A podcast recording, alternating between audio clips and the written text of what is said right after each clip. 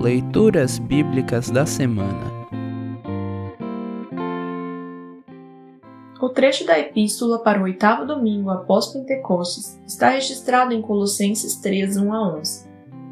Para compreender melhor este trecho, ouça esta breve introdução. O apóstolo Paulo pede que os cristãos de Colossos se apeguem aos valores da nova vida que receberam ao terem nascido com Cristo, no batismo. As paixões mundanas e o apego às coisas materiais deviam ficar para trás o que lembra muito as palavras de Jesus em Mateus 6, 19 a 34. As demais leituras da semana também os incentivam a confiarmos em Deus e não nas coisas desse mundo. Ouça agora Colossenses 3, 1 a 11. Colossenses 3, 1 a 11. Vocês foram ressuscitados com Cristo.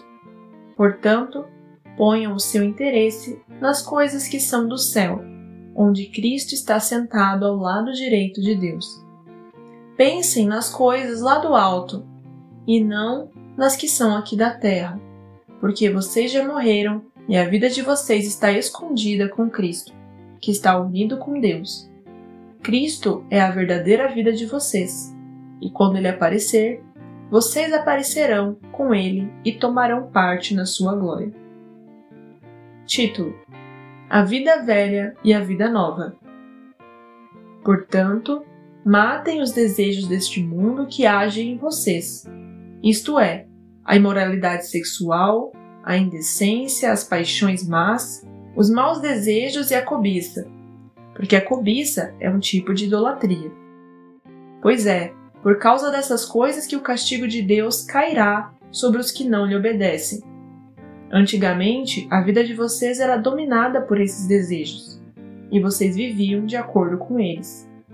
Mas agora, livrem-se de tudo isto: da raiva, da paixão e dos sentimentos de ódio. E que não saia da boca de vocês nenhum insulto e nenhuma conversa indecente.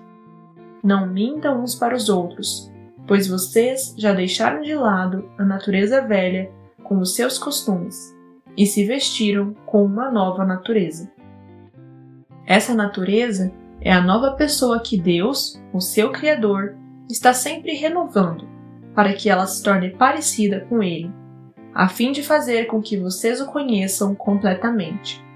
Como resultado disso, já não existem mais judeus e não judeus, circuncidados e não circuncidados, não civilizados, selvagens escravos ou pessoas livres, mas Cristo é tudo e está em todos.